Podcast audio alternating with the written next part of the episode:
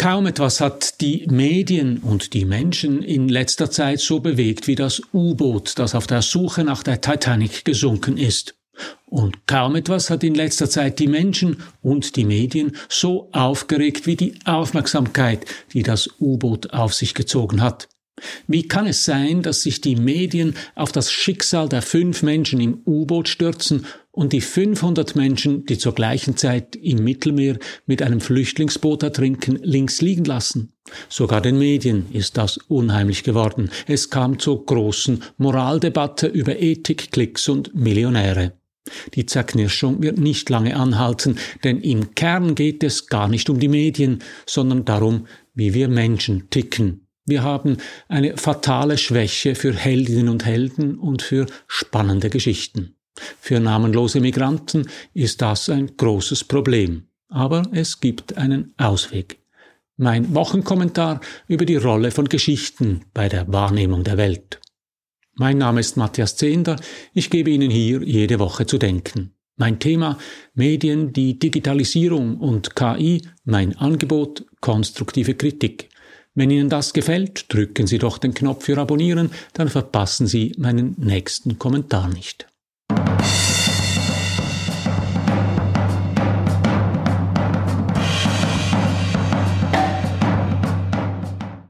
Der Kontrast könnte größer nicht sein. Mitte Juni sinkt im Mittelmeer vor den Küsten Griechenlands ein Boot mit 750 Flüchtlingen.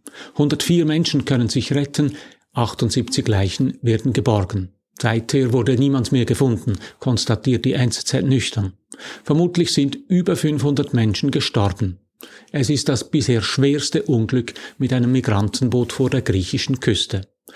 Die Medien in Europa berichten darüber, wie sie halt über die Flüchtlingsboote im Mittelmeer berichten. Es ist Pflichtstoff auf der vermischten Seite, das schon, aber nicht mehr. Und dann dies. Am 18. Juni startet das Tauchboot Titan einen Tauchgang zum Wrack der Titanic in rund 3800 Metern Tiefe im Nordatlantik.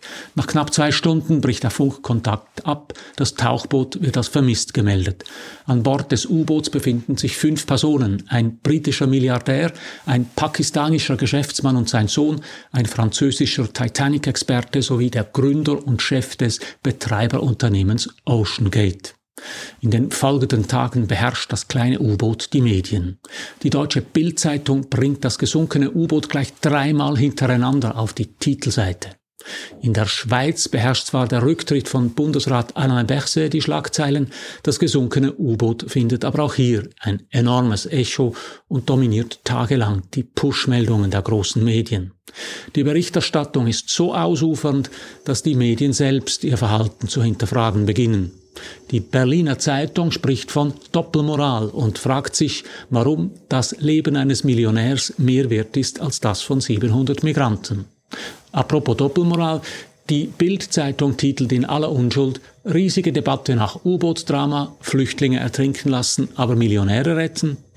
Das evangelische Magazin Chrismon bringt den Zwiespalt auf den Punkt und titelt 5 und 500. Der Vorwurf, die Medien sind voller Meldungen über die fünf Abenteurer im U-Boot und vergessen das Schicksal der 500 ertrunkenen Migranten im Mittelmeer. Auf SRF spricht der Medienpsychologe Daniel Süß von Nachrichtenfaktoren, die das U-Boot erfülle. Hausphilosoph Yves Bossart sagt, wir identifizieren uns eher mit Millionären als mit Flüchtenden und fügt hinzu, es habe wohl auch mit Schuldgefühlen zu tun, dass wir uns nicht mit den Bootsflüchtlingen beschäftigen wollen. Die Caritas bringt die Unterschiede auf Twitter auf den Punkt. An der Rettung des U-Boots waren Marine, Küstenwache und Nationalgarde beteiligt. Um das Flüchtlingsboot kümmerte sich niemand. Caritas schreibt dazu, das erste Thema hat weltweites Interesse, das zweite ist kaum eine Fußnote in der Berichterstattung. Alle, da wie dort, haben doch Mütter, Väter, Menschen, die um sie weinen, und sind sie nicht im Tod auch alle gleich? Caritas hat recht, moralisch ist der Fall klar. Warum also stürzen sich die Medien auf das U-Boot und lassen die Bootsflüchtlinge links liegen? Die Antwort ist einfach, weil die Flüchtlingsboote keine gute Geschichte sind. Wichtig ist dabei, das ist kein moralisches und kein thematisches Urteil, es ist eine quasi dramaturgische Feststellung. Die verzweifelten Versuche von Flüchtenden mit maroden Booten das Mittelmeer zu überqueren sind ein wichtiges Thema, aber es ist keine Geschichte. Beim U-Boot ist es umgekehrt. Es ist für den Verlauf und die Geschicke der Welt völlig egal, ob die fünf Menschen im U-Boot untergehen oder nicht. Es ist kein wichtiges Thema, aber es ist eine spannende Geschichte. Aber das ist nicht die Schuld der Medien. So funktionieren wir Menschen. Wir sind Storytelling Beings. Das Geschichtenerzählen ist tief in uns verwurzelt. Es hat wahrscheinlich damit zu tun, dass es die Schrift erst seit etwa 5000 Jahren gibt.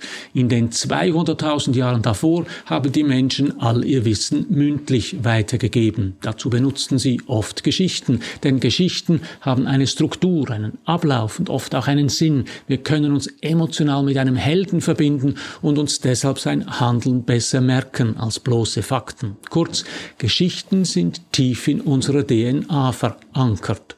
Das verschollene U-Boot erfüllt alle Voraussetzungen für eine spannende Geschichte. Fünf Helden begeben sich auf eine Reise. Diese Helden haben Namen und Gesichter.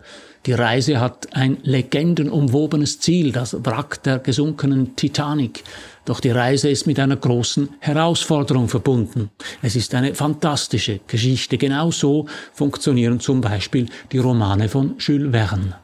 Ganz anders die Flüchtlingsboote auf dem Mittelmeer. Hier gibt es keine Heldin, keinen Helden. Die Menschen auf den Booten haben keine Namen, keine Gesichter. Wir können uns nicht mit ihnen verbinden, ihr Schicksal nicht teilen. Es ist eine Tragödie ohne Ende. Es gibt kein Ziel. Es gibt im übertragenen Sinn keinen Drachen und keine Prinzessin und am Ende kein Königreich. Es ist ein schreckliches Thema. Es sind viele Menschen betroffen, aber es ist keine Geschichte. Das ist nicht die Schuld der Medien. Sie verstärken mit ihrer Berichterstattung nur, wie der Mensch tickt.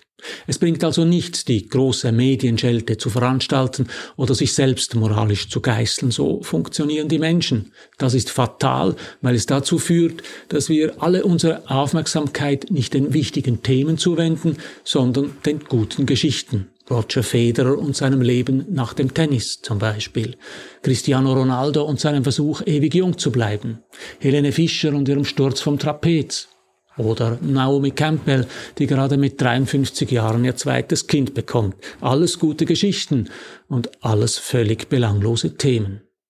Die globale Ungleichheit, die Biodiversitätskrise, die weltweite Wasserknappheit, die zunehmende Fettleibigkeit der Menschen oder die digitale Spaltung sind unendlich viel wichtigere Themen, aber es sind keine Geschichten. Es sind sogenannt schwere Stoffe.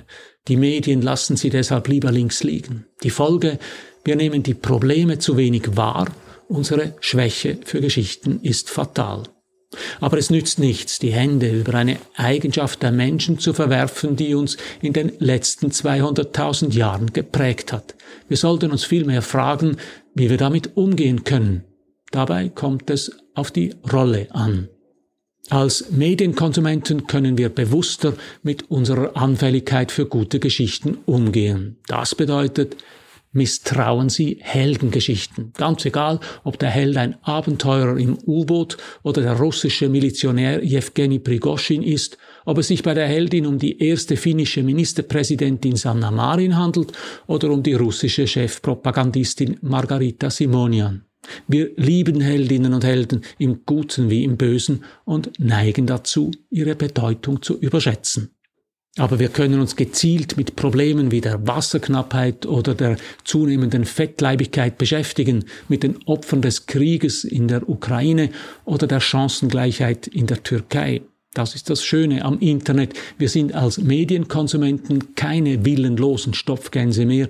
Wir müssen nicht einfach schlucken, was uns Zeitungen, Radio und Fernsehen servieren. Im Internet gibt es hervorragende Informationsressourcen über die Biodiversitätskrise oder die globale Ungleichheit. Nutzen wir sie. Als Medienmacher können wir gezielt nach Geschichten zu diesen Problemen suchen den Geflüchteten ein Gesicht geben, aus Seenotrettern Helden machen, ihre Geschichten erzählen. Dass das funktioniert, beweist die Geschichte der deutschen Kapitänin Carola Rakete. Sie hat 2019 mit der Sea-Watch 3 nach wochenlangem Warten 53 Geflüchtete aus Libyen zur Insel Lampedusa gebracht, obwohl die italienischen Behörden ihr das verboten hatten. Oder vielleicht erinnern Sie sich an das herzzerreißende Bild des ertrunkenen Alan Kurdi am Strand von Bodrum in der Türkei. Das Bild des kleinen Jungen mit der blauen Hose und dem roten Hemd hat mich 2015 wochenlang verfolgt. Carola Rakete und Alan Kurdi sind zu Helden von Geschichten geworden.